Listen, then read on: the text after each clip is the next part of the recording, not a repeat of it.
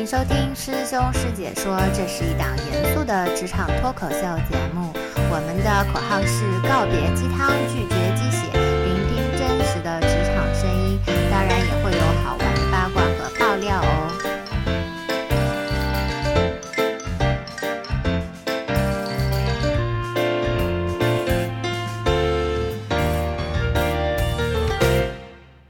对在我自己的感受里面，我觉得就是七木这个团队在嗯。marketing 上面做的还是很超前的。就是比如说去年在海淀剧场演出《一步登天》音乐剧的时候，就做了一个跟当因为呃不是去年，sorry 是今年吧？今年对对今年上半年，因为我很喜欢、度那个、日如年的感觉我很喜欢那个 嗯 Uber 嗯嗯这个软嗯件嘛。然后今年正好是 Uber 在中国，嗯特别是北京市场发力的一年。对然后当时你们这个合作也是做的很有意思。对，其实 Uber 呢，它后面在我们之后，我们合作之后，它这个同类的合作就特别多。嗯嗯，就是什么，就是就是，而且是跨各行各业，好多就是想象不到的品牌都有在跟它合作，因为它本身也是一个就是营销玩法比较，不仅比较快，而且比较轻。对。就是他他很聪明，他不太这个这个企业不太会选择一些，比如说像我们国内的一些这种车轿车品牌，它可能更多的还是说我烧钱去去砸优惠啊或者什么的，他们很多营销的点子其实真的就是在创意本身上去取胜。所以当时我们去找他们呢，其实那合作本身也没有什么特别新奇的点啦，就是常规的合作，但是就是在于找的早，就那个时候。至少这个领域文化领域里面还没有人在跟他们合作，所以一下子这个事儿就就变成了一个可以值得一说的事情。嗯对，包括也会有财经类的媒体也报这个事情，就觉得说这种跨界呀、结合呀什么的。对但是我就想感叹的就是说，世界变化的快，嗯，就是这就是上半年的事儿嘛，四五月份的事情。我都已经觉得过去了一年了。对，现在你在想说我去跟 Uber 合作一个同样的事情，那真的是有千千万万家不同的品牌都在跟他们合作，这个事儿本身就没有什么值得可说的了。包括就是有一些，我觉得还是有一些手段是属于那种你最初提出他的想法可能很难，或者说很不容易。呃，可能需要很好的团队，需要很好的人人的创意也好，执行力也好，对。但是它一旦要被 copy 的很快，明白。对，所以这是我最一年来，比如工作压力比较大的一点。就其实很多事儿是说你想得出来，你做得出来，但是它不能一直成为你的一个独有的一个一个一个手段也好，策略也好，就你总是还是被追赶着。而且就是当大家都知道说这个东西有效的时候，绝对是现在的这种状态就是一窝蜂，对。所以嗯，就就一下子从这个 就就正面的表述一下变成就是现在一个困境了。我觉得做营销。对，就包括现在，我相信很多做营销的人都会有同样的这种困、嗯困扰，就是说我很多东西，哎呀，真的是被被被推着在做，就你不得不做。嗯，对，但是我我所就是感觉到这个东西它好玩的点是在于说，在北京这样一个打车很困难的城市，然后同时本身你去一个剧场，应该海淀也也有一千个观众，对吧？嗯嗯嗯，那这一千个人从同样一个地方，而且有些人可能路途遥远，也对。嗯不愿意再坐地铁了，对吧？嗯，然后他们有这个打车的需求，又可能自己没有开车或者是没有车，然后这是一个本身很痛的事情，然后同时又有这个演出本身这个事情就摆在那个地方，我就去了，我就回不来了，怎么办？然后你现在给他提供这样一个手段，能够用优惠的价格来打到呃 Uber 的这个专车，我觉得这个是一个。就是服务于观众，它不，我自己理定义觉得不太会是一个营销啦。我觉得这是一个属于用户体验的提升。其实它有多重，这个合作本身，我们还是回过来说，它有多重功能。嗯，呃，一方面呢，说像你刚刚说的，我其实是给用户一个更好的体验。对，对，就是不论你真的最后能不能叫到车，你这个信息给到观众，观众都会觉得说，哎，你有在多为我考虑一件事情。对，那这个人的感情是微妙的嘛？你其实有的时候做一点点事情就可以温暖一个人，你知道吗？这个是很重要的。然后呢，同时因为这个合作当时是属于同行业里面比较早的去做，它本身又具有一定从纯媒体或者传播的这个价值来说，它又具有一定的新闻价值，提升了品牌对，大家会觉得说，哎，你你你们这样的合作对你的这个品牌是有一个很高的提升的。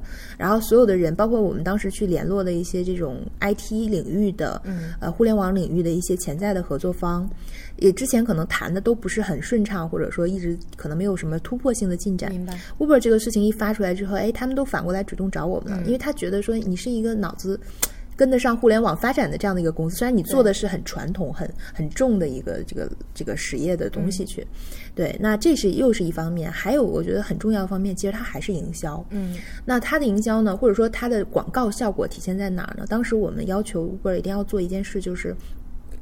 呃，你这个你的你的微博和微信什么这些发都无所谓。我当时看重点是说，他会给所有当时在打开 Uber 软件的司机，嗯，会发送，就是说，因为他要求，因为我要为了有车就要调到那边去嘛，他会说今晚几点几点，然后海淀剧院有呃启幕人生出品的这个什么什么剧的演出，会有大量的观众用车需求，然后请你们就是方便的时候可以前去接驾之类的。那这个因为 Uber 的司司机呢，他可能跟很多就是。它跟同类的一些品牌又不太一样，因为我知道的有很多，我朋友里面其实收入也很好，对社会地位也不错，甚至他可能自己就是公司的老板，他都在开 Uber。是的，对，那他这个是他品牌独有的一个特性，所以当时那个我我说一定要发这个东西，而且是每天每场演出都要发，对。然后后来就是我有真的是有那个，就是他自己就是一个创业的公司，而且发展很好的一个 CEO，就截了图给我看，说，哎，我收到了这个，嗯，对他认为那是个广告，嗯，对。然后呢？如果说这些，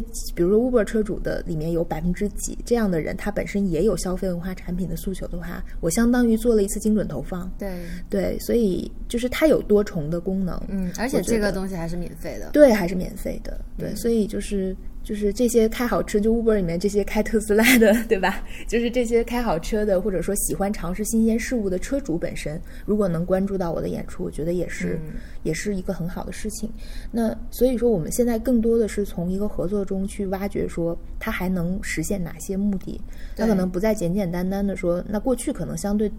传统的手段里面就不需要你花那么多精力去想这些。嗯，我去投一个广告，那就是只要广告内容，比如说一个画面上很吸引人就可以了。嗯，我 slogan 很好玩就可以了。那现在可能这种合作的渠道上来说，就需要挖掘它的多重多重的这种作用。嗯，对我就是有一个感受，就你刚刚有提到说你谈 Uber 这个 case 之前，可能遇到了一些困难，有跟其他公司没有谈顺利啊，或者是没有太大突破。嗯，那其实，在呃，本身七木作为一个创创业的公司嘛，现在还是三年多的时间嘛，对，所以就最早期的时候，其实做 marketing 的工作是更艰难的。对，我们那个时候，呃，第一次做我堂吉诃德的这个推广，因为那个时候没有人做推广，所以我我的一记忆里面就是，我会把我之前公司做公关的同事打一通电话，然后告诉他说我需要所有的中国。最有影响力的，我身边能接触到在北京的这个文化类的媒体的联系方式，而且都是直接找编辑或记者。嗯，但是这些人事实上我一个都不认识嘛。然后你就一个个给他们打电话，真的就是打 cold call，然后完了之后跟他说《唐吉诃德》是什么，为什么值得你来，就是为他写一笔，或者说值得你来看一下戏，然后。要等他们媒体一般都会是要有一个叫做你你提你提嘛，他们也要开每周可能有一个例会，然后他们要选题，然后要报上去，那过了过了就过了，没过可能就没过，你就得等下一个周期，呃，或者说在你的宣传的这个两三个月的时间里面，可能还有下一次选题会，他还可能能插进去，但是那个时候的感觉就是。你什么都没有，你没有 Uber 的合作，你没有这个戏剧在中国任何演出的这个成果，也没有任何观众的口碑的情况下面，其实是很难的。嗯，然后那些媒体也关系就更加谈不上了，因为我们本身那时候也并没有在媒体这块有什么费用，因为谈内容合作，这个推广其实跟买广告真的是两个事儿。比如说你是投一个地铁的广告，OK。你的内容能过审查，然后你的物料上了，然后你这个钱足够你就上了。但是媒体不是这样的？因为你去买一个媒体的广告，你是买不起的，而且它那个价格一定是虚高的，对吧？我不是说媒体的广告质量不好，但我知道所有在媒体上长期采购广告的人，他们是有其他的目的的。对，OK。然后那我们当时是不可能有这笔钱的。那我们为了这个做内容的合作呢，就会非常的被动。嗯，但是嗯运气好的是，你会发现，只要你的沟通是有效的，你的态度是真诚的，并且你的作品是可以立得住的，嗯那这些媒体他们会愿意跟你们合作。我们当时跟第一期就跟城市画报、三联生活周刊，嗯然后这样的媒体去合作。但是后来，呃，包括北京青年周刊，然后到后面就会发现，就你说的，你开始对这些媒体有一些合作之后呢，其他的媒体就会有反应。会找上来。对，然后就会越来越顺利。后来可能跟外滩画报啊，嗯或者是第一财经周刊啊，嗯一一开始我们去找他们，他们不想报道我们，对因为他觉得你们太早了，你们这个东西，嗯嗯，对我们来说，我们的杂志对这样的内容还不是特别的能够、嗯呃去写。OK，那等到一年之后、两年之后，哎，他们看到我们的作品的时候，他们又非常想要来采访我们。所以其实市场的工作，我觉得是一个累计的过程。对嗯，就是你不断的去拓展新的边界，但是你之前所积累的，你这个圈儿越来越大，里面的这个建筑就可以堆砌的越来越高。，对，嗯，而且我是我一直信奉一句话，就是好营销会让坏产品死得更快。对我相信，就是说，不论不论是演出行业，演出行业它更是这样的。当然，一会儿我们再说，就所有的这种营销，不同的行业里面都是一样的。嗯你如果产最终产品立不住，嗯你前期的营销做得再好是没有用的，甚至它有可能是过高的提提升了受众的期待值，然后从而导致你产品使用之后的体验变得更差。嗯对，所以说，呃，就是我我相信说，营销是一个锦上添花，而不是雪中送炭的一个工种就。他不没有办法去拯救一部坏的作品。对，就好像电影这样，电影当然电影相对好一些，因为它上映周期短嘛。嗯对，比如说我不管这个片子好赖，我可能只要排片发行做的足够好，我第一波这个圈钱还是能圈回来的。对，他就因为我们看到国内现在其实是有大量的烂片，依然票房可以轻松的过亿，对吧？就是我我比如说我前期铺垫的好，我有明星，对吧？我宣传声势做得大，然后各个渠道都铺得很满，对它一定是可以有收益的。但是呢，戏剧有一个最大的致命伤，就是它演出周期长。它相对来说，你要想做出一个好好作品来说，就是它它会需要一个更长的前期的一个筹备的制作的一个一个周期，同时你也需要不断的在后期对它进行一个更新和维护。就就包括《柯达道》，我们今年演了二百场，那我们可能最大的重点就是说，你还能从这个剧里面挖掘哪些新的亮点，去吸引更多新的受众来。哎，那我还蛮好奇的，就是 Q 大道的观众，你们有去后来去调研过这个复购率吗？呃，我们哎，就你问的正好，昨天我们刚刚那个现就是第一波现场的这个问卷回收的分析出来，现在的反就是这一轮演出中重复购票的观众大概将近一成，不到一成。对那，说明其实还是在一个大部分吸纳大部分是新观众众，对，那其实很好。对，这是好事儿。如果现在复购率百分之百，我们应该快哭了，因为明年感觉做不下去了。对，就因为它它一定是是，我是觉得现在这个阶段复购率越低越好啦。对，因为我还是在扩展这个受众面儿的一个过程中。那当然，但是戏剧作品也有一个优势，就是在于它常看常新。嗯，它跟电影又不太一样，因为它。嗯，剪辑出来的成片就那样，你每一场看，顶多是今天旁边有个在哭闹的孩子，明天安静了，对你只能从体验上去有提升，你无法从这个作品本身上去有提升了。但是戏剧又不一样，它每一场又都不，就是每一场的表演，嗯演员的状态、不同的卡司，对吧？不同的这个现场的这种反馈和效果，它都是一个很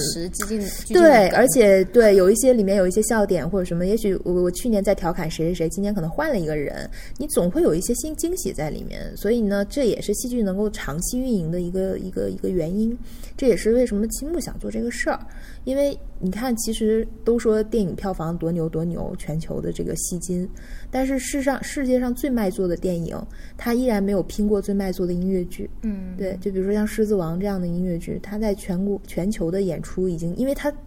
场次多嘛，演的时间长嘛，它不断的积累积累积累，就打破了你电影的票房记录，就是以时间换空间。所以说，当然，这一切都在于说我肯定是需要做好前期的 marketing 的工作，我需要做好营销，需要做好这些推广，需要去教育市场，需要去吸纳更多的新的观众。但是最终支持这一切成立的还是好的作品。所以青木能够坚持这么长时间，也是因为像我《堂吉诃德》在那个情况下之所以能够做的那么好，当然他肯定从制作上来说，那时候我们缺乏很多东西嘛，我我我们又没有钱，对吧？又没有资源，你一定有很多现在能做的事儿，那时候是做不到的。但是因为这个作品它是有灵魂的，就最终它是能感动进来看的人。嗯其实我我我我自己就是因为看了这个戏才加入这个对公司的，对，因为当时他是我们的合作伙伴，对在雕刻时光，然后给他们置换了一些票。嗯当时做了一个很小的推广的行为，就是贴了一些海报，对对对雕刻时光的那个那个。咖啡馆里面、嗯嗯特别逗的一件事情是，后来上海我不知道一个什么剧组，他没有，那是 Q 大闹、哦我知道，我想起，但是都是在雕刻时光，都是在雕。光我们后来贴了 Q 大海报，在雕刻时光还被一个上海一个蛮有名的一个电视剧给拍进去了。那个是那个我我记不得名字了，是海清演的吧和不海清和胡歌演的一个姐弟恋的电视剧，管他很火。就是别人以为是我们在给做植入广告，其实就是在雕刻时光取了景。那话说回来，当时这个袁九肘作为雕刻时光的市场部的代表来了我们唐吉诃德观看演出之后，就热泪盈眶的握着我的手说：“这个太棒了！”然后求加入对对，我我我不干了，我现在要辞职，我要赶紧来你们这儿。然后。这被我以前老板听到，应该会恨我我吧？我我自己，就当然我现在我不在，但是袁之手同学一直后来就就坚持了这份这个伟大的事业。嗯，然后这个我也很喜欢《堂吉诃德》，《堂吉诃德》今年是要演了，在上海首演，希望，希望那个在上海的听众以及上海江浙沪周边的同学可以去看一看。因为我这个这个戏真的是挺好的，看了四十多场，场场都会哭。对对对，他，嗯，我其实还蛮想讲讲唐吉诃德的，因为我刚从日本回来，嗯就十一时候去日本看了日本版的东宝制作的唐吉诃德，日本的我唐吉诃德，他们的塔做的真的是完美，我觉得。我觉得这个《堂吉诃德》版权特别有意思。我插一个事儿，前两天我在日本的东京的当地的好朋友嗯给我发消息说，他在帝国剧院对啊，就是东宝哦做的这一版本啊。宝做的是吧？对对啊对就是他们是独家版权吗？在日本？日本，那我我其实也不太确定，应该是因为他们这个戏东宝演了四十六年了。哦，明白。对，就是因为我一直以为这个是四季剧团的。哦，不是不是嗯不是，是是东宝的，而且他们这个就是四十六年，连男主都没有换过，一直都是松本那个。人就是就就是我这个朋友他爸爸的同学。嗯嗯，他说他一辈子就演这个。对对对，但是演的真的很好，而且你能看到说同一个制作，因为戏剧是这样，同一个版权，它可能有五十个、一百个不同的制作，每个制作都有自己的特点。比如说，它甚至舞台的这种设计啊、演演员，甚至一些台词和剧情的一些编排、都很不一样。嗯，但是日本的这个版本真的是打磨到用了四十，用了将近半个世纪的时间，嗯。打磨到了精致到令人叹为观止的地步，就是它的流畅度到了你没有一秒钟是出戏的。而这个我的这种感受还来自于我听不懂他们的日语台词，啊。我只能靠脑补我之前记得的英文的台词去去去感受剧情的发展。当然也原来的版本也看的比较多，所以不至于说中间哪儿说完全接不上的。所以其实大家很难想嗯象说做一件事情就是一个戏演五十年，对啊，对吧？但是这在在就是这就是事实成熟的市场，发生的对，就是而且这个演员真的一辈子就没有没有从这个角色上下来过，对就一辈子做这一件事情。而且越演越好了，。当然更夸张的事情，我们可以聊聊这个音乐剧。我堂吉诃德这个版权归属的嗯。作家，就是作作曲还是作词那嗯。老爷爷，不是去年过去世了吗？嗯叫密奇利，对吧？米奇利，然后这个老爷爷应该是八九十岁的高寿吧，嗯。他这一辈子好像就是在出了《堂吉诃德》这个作品之后就没有工作过了。是吗？我我不知道，哎我都不知道就说他他这个一个作品出来，对，但是他应该流传世的就是最好最有名的，因为他这一个作作品出来呢，他就相当于在全世界范围呢，把这个版权都能够卖出去，嗯，各种全世界演，对，各种语言演对，他每演出一场，他都能够有一笔新的收入，是。是并且他这个还有音乐方面的这个版权，也许是因为这个这个里面的主题曲叫《Impossible Dream》，也被。包括猫王这样的各种翻唱对各种翻唱啊，很多，因为在欧美这种西方成熟的文化市场上面，这些我相信这些应该都是可以给到对对就是作曲作词本人而且他们的的就是这个，比如说单拿美国这个这个戏剧的版权来说，它还蛮，它很细致。嗯就是说，比如说我的，我不是说只这个剧，就我光说有这么一戏，这戏有一个版权，还不是它版权的细分分类很多。比如说你歌曲发行的权利啊，对影像发行的权利啊，你的衍生品这个剧中的这个人物形象的使用啊，嗯然后包括你的这个呃，甚至比如说舞台的设计啊等等，它都有独立的这种权利在。所以说你你很多不同的这种就谈版权的过程可能也挺好玩的，虽然不是我在谈，对它一定是包括了各种各样的可能性，然后这也决定了最终你版权拿到手之后，你在你的国家制作的这个版本是一个什么样的呈现。嗯，对，所以呢，我觉得慢慢的这个是一个发展的过程吧。未来国内的原创作品，包括我们的这个可能戏剧之外的，像影视什么很多，也逐渐的应该会去成体系化和成熟起来，因为这样才能够这个行业有一个良性的发展。嗯对，要不然的话，就是就是包括你看日本，我们近邻日本、韩国，它的演出市场现在这么蓬勃发展，就是因为它把所有的规范都架构好了，就最终就是你只要艺术家只要提供好的创意和灵感就可以，那我想了解去他们本土自己的作品多吗？呃，韩国的话有很多原创剧，但是日本的话，我反正我们这一圈儿去查了一圈儿，它原创剧不也也也有，但是呢，通常情况下来说，受欢迎的还是那些引进的剧目。嗯对我我不知道这跟就是说创作能力本身有关，还是跟什么有关？就是比如说四季，四季应该有八成以上，就是说真正卖座的都是引进的版权的这个制作。不过这一轮我们看的四季版的《音乐之声》其实不是太好看。对，就他他挺模式化的做这些东西，没有那么有灵气。对，所以嗯，我觉得可能跟这个还是有一个时间的前后相继，因为百老汇也好，西区也好，它真的是百年百年的历史，对吧？它不断的积累、打磨，然后这些艺术家的成长，它整个这个艺术氛围的一个一个养成，它是需要一些时间积累的。就像很多人说，搞经济或者是搞学术这个东西，可能一两代人我们就能追上先进的国家了，但是艺术这个东西需要花更长的时间。嗯，我觉得也是。就是它，它不是一个说一两个人能够扭转局面的事儿，它需要所有人，包括那边基础教育中，比如说小朋友很小就可以去演戏啊，然后可能社区有剧场，学校里面也有剧场，然后我们的兴趣爱好可以充分的去发挥。是这个环境如果没有的话，你很难指望着说。一个小朋友可能很有很有灵气，但是他直到十八九岁进入大学了，才有机会真正去有体系的学习戏剧、学习表演，做一些实践。就比如说国内的这些演演艺类的学校，嗯，对，那他缺失的是前面的那十几年在基层的那种摸爬滚打。那这个其实对一个人的艺术素养的形成是很重要的。对，所以就这当然说回到人才问题上了啊，包括我们的一些技术工种啊什么的，我觉得需要花一段时间去培养和和追赶。所以青木现在去做引进剧也有这个目的在。就比如说我现在的制作团队，可能核心的成员还是美国人，嗯，对，从导演到编舞到到到编音乐总监，对，可能还是美国人。但是呢，我们会让国内的很优秀的这个中方的这些技术人才去跟他们合作。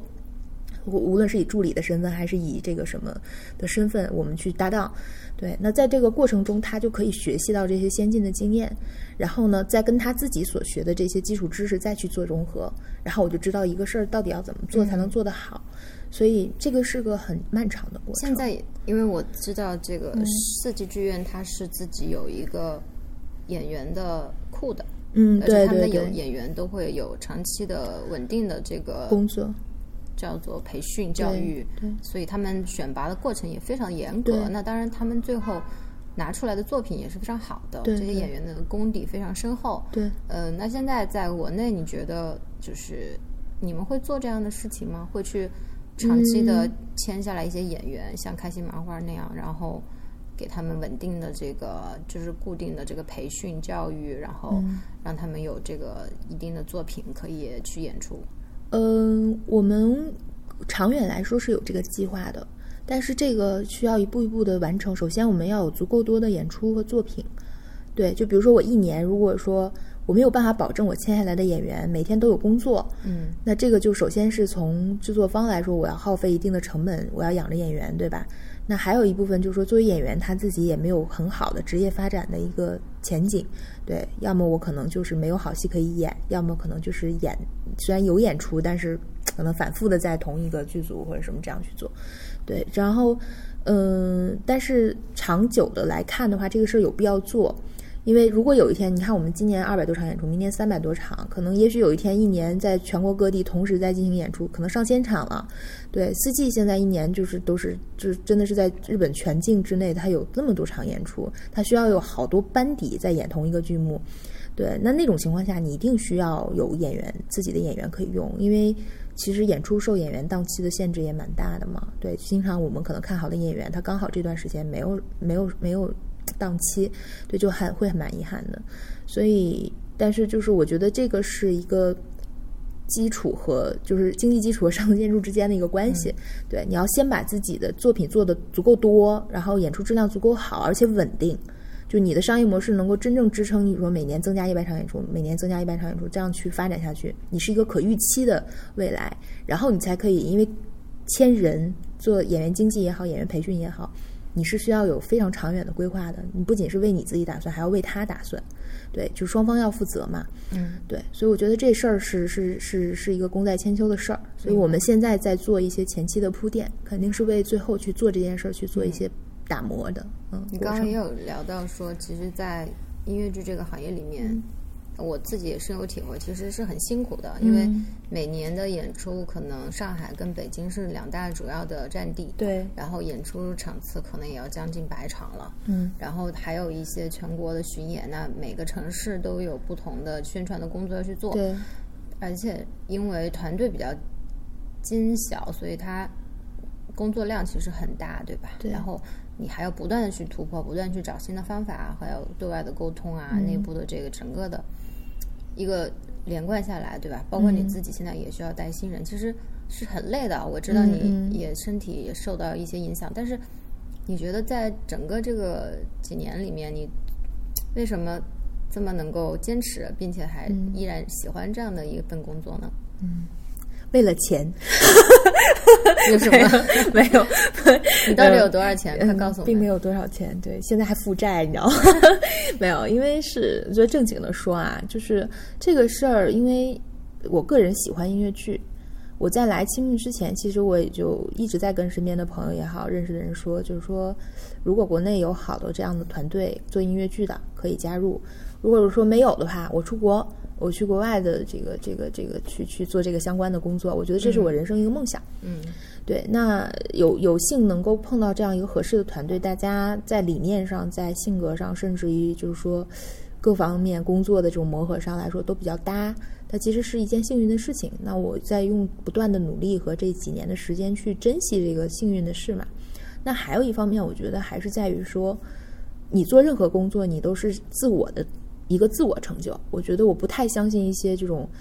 呃，比较假大空的话，说我们共同的理想，我为了什么什么事业这种，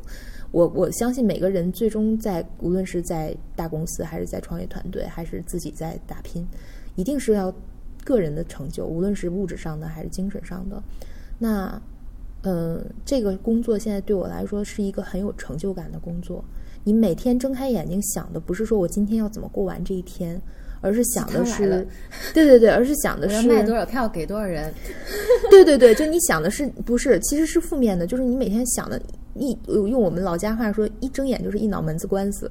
就是就是就觉得好多事儿啊，好多问题呀，好多困难呀，然后你想办法怎么一个一个把它解决。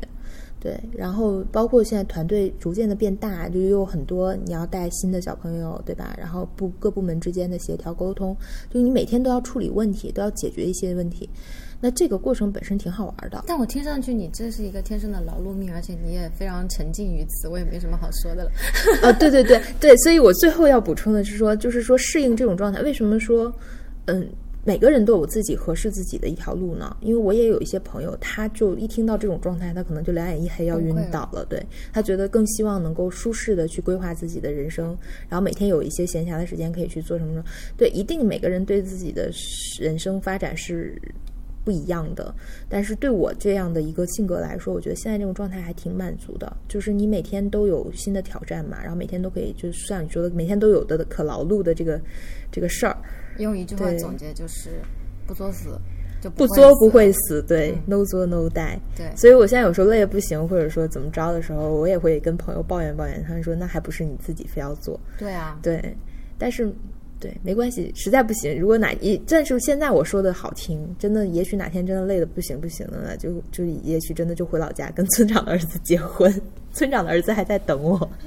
请问你是来自哪个村儿的？嗯我，象牙山，